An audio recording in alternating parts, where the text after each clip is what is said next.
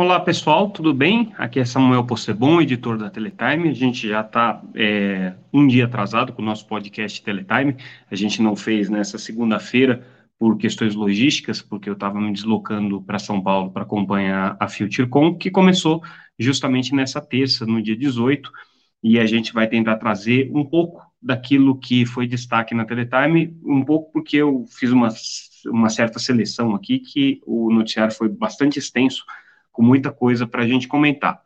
É, então, é, a, gente vai, a gente vai começar com o nosso boletim, mas antes de trazer as notícias, um registro importantíssimo, é, que a essa altura todos vocês já devem saber, mas no domingo faleceu o jornalista Etevaldo Siqueira.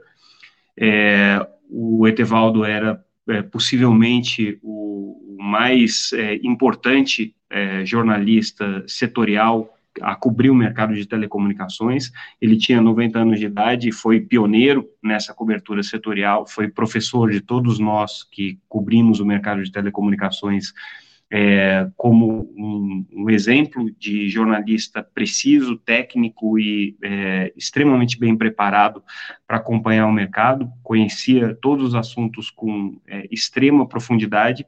No meu caso, especificamente, ele foi, inclusive, meu professor na faculdade de jornalismo, é, ministrava uma disciplina na época chamada de telemática, para vocês verem como isso já faz tempo.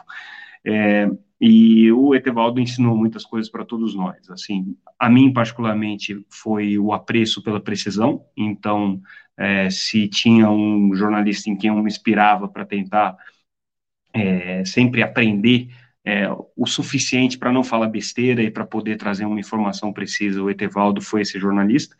E um outro é, ensinamento que ele deixa aí para a gente foi é, o fato de que ele trouxe a compreensão de que o jornalismo especializado é parte do ecossistema.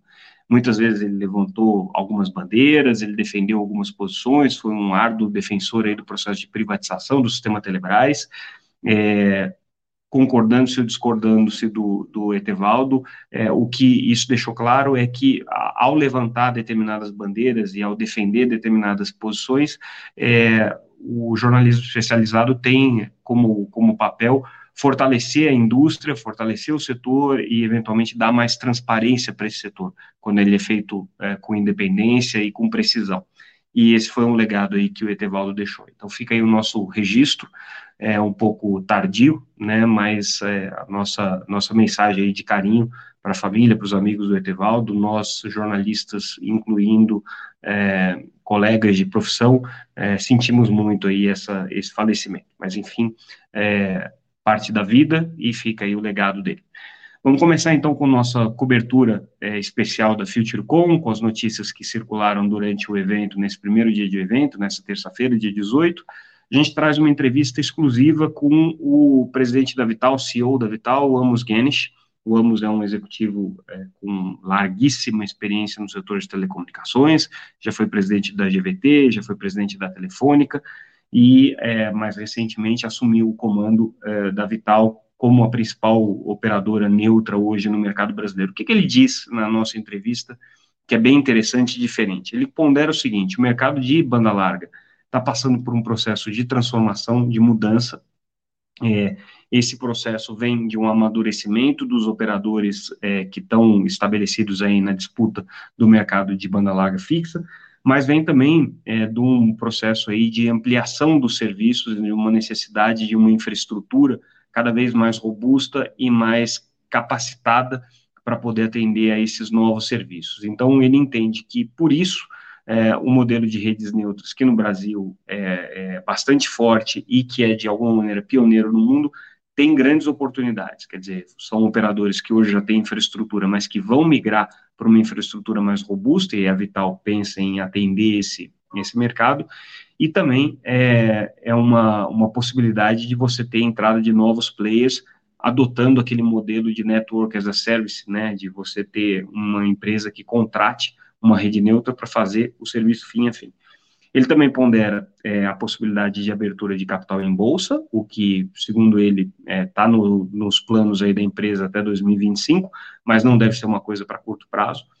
Pondera que a empresa deve continuar crescendo. Hoje é uma das operadoras, segundo ele, que mais cresce no mundo. né, é, com 5 milhões de, de, domicílios aí sendo construídos é, por ano, mais ou menos isso, né, é, é, uma das operadoras que mais cresce no mundo, e segundo ele, esse ritmo vai se manter até 2025, o que não quer dizer que ele não vá comprar operações, é, mas isso deve ser simplesmente para atender determinados nichos e demandas aí de mercado é, que surjam uh, no, nesse processo de crescimento da Vital. Então, essa é uma perspectiva que eles têm aí de expansão é, dos serviços.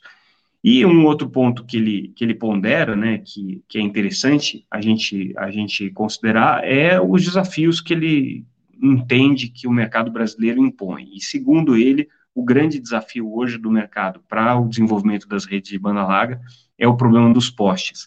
É interessante ele ter colocado isso, porque a Vital, em tese, tem acesso é, ao, ao é, é, acervo de contratos que a Oi tem né, para prestação de serviços de, de, de, telefonia fixa e de banda larga com as concessionárias de energia é, em que ela tem o acesso a esses postes, mas mesmo assim, na perspectiva do Amos, esse é um dos grandes problemas aí do mercado.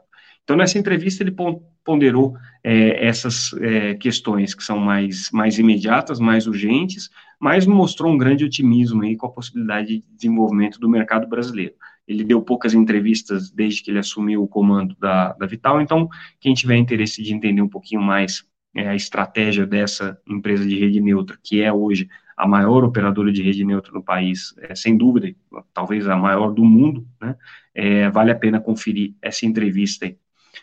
É, outra notícia importante que circulou lá durante o evento, manifestação do presidente da BrisaNet, fazendo uma crítica aí bastante é, contundente à forma como a Anatel fechou a regulamentação de home, né, lembrando que foi uma imposição que a Anatel trouxe para a compra da um imóvel, então ela obrigou as operadoras que estavam comprando o imóvel a abrirem contratos de atacado de home em condições que foram estabelecidas ali pela agência, é, isso inicialmente foi muito elogiado, inclusive pela Brisanet, mas aí a Anatel, por meio de uma cautelar, ela suspendeu algum dos, alguns dos pontos é, dessa oferta de atacado que a Anatel, a área técnica da Anatel tinha exigido.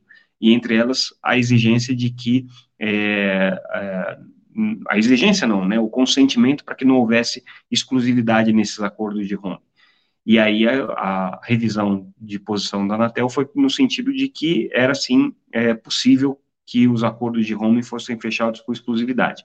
E segundo o Zé Roberto, isso cria é, uma dificuldade competitiva muito grande. Então ele fez uma crítica muito grande é, à regulamentação é, de, de acesso no atacado para o home, a forma como a Anatel está definindo isso, e ponderou que isso vai trazer sim dificuldades para o desenvolvimento do mercado.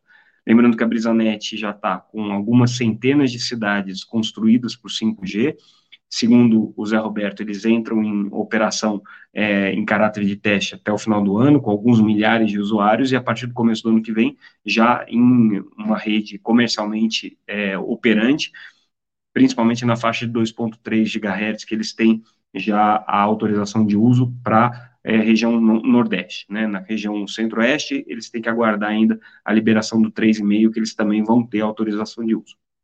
Mas ele foi muito crítico nesse aspecto. E também é, um confronto interessante aí, ele, ele falou ao lado do, do presidente da, da Winit, da, da, do Sérgio Beckerman, é, que participou do mesmo painel. Foi a primeira participação pública do Sérgio Beckerman num evento é, falando sobre os planos da Winit. E aí o que o Zé Roberto ponderou é que o modelo que a Winit estabeleceu é, de é, exclusividade no acordo que ela tem com a Vivo para 1.100 cidades deixa muito pouco é, para que outros operadores contratem a rede da Wind. Então, no entendimento dele, a Wind precisa chegar num ponto de equilíbrio entre o que ela tem para oferecer para os operadores entrantes e o que ela quer oferecer para os grandes operadores, porque no modelo atual, segundo o Zé Roberto, está é, tá inviável utilizar a rede da Wind. Isso aí foi uma discussão meio pública, né? É claro que é, esses assuntos não são debatidos de maneira muito aberta publicamente, mas ele trouxe essa ponderação, e aí ouviu da Winit, né, a, a, a, resposta que se esperava, né, estamos abertos a conversar, a discutir, vamos fazer isso hum, é, reservadamente nos nossos escritórios e não publicamente aqui durante um debate. Mas o recado do Zé Roberto foi dado e foi um recado bastante é, contundente aí para o índice. É, vamos falar agora sobre os resultados da Claro. A Claro é, anunciou é, o, os números do terceiro trimestre. Interessantes esses números da Claro porque eles mostram o seguinte: eles mostram que houve um crescimento é, significativo de receita, crescimento aí em comparação com o mesmo período do ano anterior, é, da ordem de 10%, né?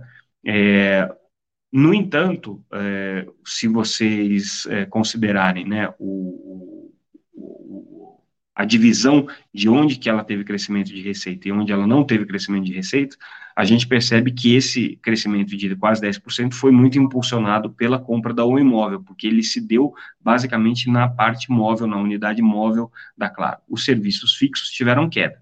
Né? Então, é, no total, foi uma queda de 3,1%, é, dos serviços fixos, sendo 14% na telefonia fixa e 10%, quase 11% na banda larga. Então, foi aí uma queda é, significativa de receitas que a Claro teve no segmento, no segmento fixo, né, compensado aí, obviamente, pela, pela, é, pelo bom desempenho na, na rede móvel, né, então essa foi a, a boa notícia para Claro, a má notícia foi que caiu no fixo. Só dar alguns números de parâmetro, a receita total da Claro no terceiro trimestre foi de 10,8 é, bilhões de reais, tá? É, então, um crescimento aí de 10%, como a gente disse, né? É, e se a gente olhar desde o começo do ano, o, o, a receita acumula, acumulada da Claro já está em 31 bilhões de reais, que significa um aumento aí no ano, em relação ao ano anterior, de 6,7%. Também hoje foi dia da Conexis é, divulgar o balanço de investimentos das operadoras representadas por ela, que basicamente são, claro, o Eitim Vivo e é, um pouquinho da Algar e da Sercontel como concessionárias. E aí, segundo a Conexis, é, essas operadoras tiveram no primeiro semestre um investimento total de 17,2 bilhões é, de reais, no entanto, é, apesar de ter sido um crescimento nominal, né, um crescimento em, em valores absolutos, é, isso representou uma queda é, quando você faz o ajuste pela inflação. Né? Então, uh, em termos de, de, de, crescimento nominal, né, é, você teve um aumento de, de 16,4 bilhões para 18,5 bilhões, é, considerando aí os, os, os resultados é, do ano anterior, né, com o, o, ajuste, mas quando você coloca aí a inflação, é, você teria tido uma redução aí de 5,95%. Tem uma coisa que eu sempre gostaria de, de, de, lembrar quando a gente fala desses números de investimento, que a Conexis, obviamente, faz o levantamento em cima dos associados dela, né? No entanto, a gente tem uma boa parcela dos investimentos que já são feitos pelos ISPs e agora também uma quantidade muito significativa de investimentos que estão sendo feitos pelos operadores de rede móvel. Então, esse número de investimento que a gente é, olha de 17,2 bilhões no setor de telecomunicações no primeiro semestre tem que ser visto à luz de que isso representa as grandes operadoras. Não representa nem as pequenas, nem as operadoras de redes neutras, nem as empresas de torre. Então, o mercado de telecomunicações é maior do que isso. Tá? É só essa observação para a gente não se perder nos números aí. É, voltando então para a Futurecom, uma outra manifestação importante hoje do Baigorre com relação ao futuro da telefonia fixa, ele voltou a falar que a Anatel vai soltar até o final do ano um novo edital de concessão. Por que, que eles estão soltando um novo edital de concessão? Porque arbitragem é um assunto que não passa pela Anatel, é, e é uma disputa que está acontecendo entre as operadoras e a União, então a Anatel não tem muito como opinar sobre é, o futuro aí da arbitragem, depende, obviamente, da, da, da Câmara Arbitral, e a questão da migração é, voluntária de concessão para autorização que passa pelas concessionárias é uma decisão delas. Então, do ponto de vista regulatório, a Anatel precisa se planejar para ter um operador de telefonia fixa a partir de 2025, a partir de 2026, perdão e aí o edital sai no final desse ano. Qual que é o dilema que o Baigorre colocou aqui na, na fala dele? É, tem que ser um edital atrativo, que tenha interesse para o mercado, que muita gente participe, porém, segundo ele mesmo, para um serviço que já não tem mais atratividade. Então, para lidar com esse paradoxo, a aposta da Anatel é que os contratos de poste vão ter muito valor. E aí a gente volta a fazer uma observação que a gente já fez quando a Anatel é, falou isso em outras ocasiões. Os contratos de poste não valem é, por muito mais tempo além de 2025. Segundo a gente apurou aí, boa parte desses contratos de poste é, vence entre 2027 e 2030. Então, significa que quem estiver comprando a nova concessão vai ter um trabalho e tem um risco de renegociação desse contrato de poste. Além disso, tem todo o processo de ordenamento dos postes que está sendo discutido entre a Anatel e a ANEEL, tem é, o, as regras de cobrança pelo uso dos postes, que também está sendo discutido entre as duas agências, e tudo isso pode ter implicações para o mercado de telecomunicações e pode ter implicações de custo para quem vier ser concessionário é, de telefonia fixa, principalmente se herdar os contratos de poste que hoje pertencem às concessionárias telefônicas e Oi, principalmente. Então, são ponderações aí que a gente faz porque o assunto não é simples. E aí a gente fecha o noticiário de hoje trazendo mais algumas informações sobre é, a possibilidade de refarming das redes de banda A, das, do espectro, né, de banda A e de banda B, que a Anatel pro, é, promete fazer até 2028. É, é, uma exigência do TCU, que tem que ser feito é, um processo, um novo processo de licenciamento das frequências. A própria Anatel já disse que a banda A e a banda B, é, que operam na faixa de 850 900 MHz e 1.8 GHz, que vencem até 2000, ah, que estão vencendo agora, vão ter que ser é, prorrogadas só até 2028 e a partir desse momento vai ser feito um novo processo de licitação. Isso tem impacto principalmente para Vim, para Vivo, para TIM e para Claro, que vão ficar numa situação de incerteza com relação à continuidade de, de uso desse espectro para os seus serviços, né? E segundo a Anatel, né, esse refarming vai ser feito, deram um pouco mais de detalhes ali com relação a como é que vai ser a canalização para isso, mas não entrar em detalhes sobre como é que vai ser a cobrança por esse espectro. O que a gente sabe só é que vai ter cobrança. E aí, com isso, pessoal, a gente encerra o nosso boletim de hoje. É, voltamos amanhã com mais um podcast, com mais algumas informações sobre o mercado de telecomunicações, mas lembrando sempre que toda a nossa cobertura está disponível no site www.teletime.com.br, também nas redes sociais, sempre como arroba Teletime News, e é, no nosso podcast, que é diário, quase sempre diário, né? Não vamos dizer que é diário, porque às vezes a gente falha aqui, né, no nosso esforço de trazer esse podcast para vocês. Mas é, com alguma frequência a gente está presente ali no nosso canal no YouTube e também no LinkedIn, além das plataformas de podcast que você já conhece. Então ficamos por aqui, amanhã a gente volta. Mais uma vez, obrigado pela audiência, pessoal. Até mais.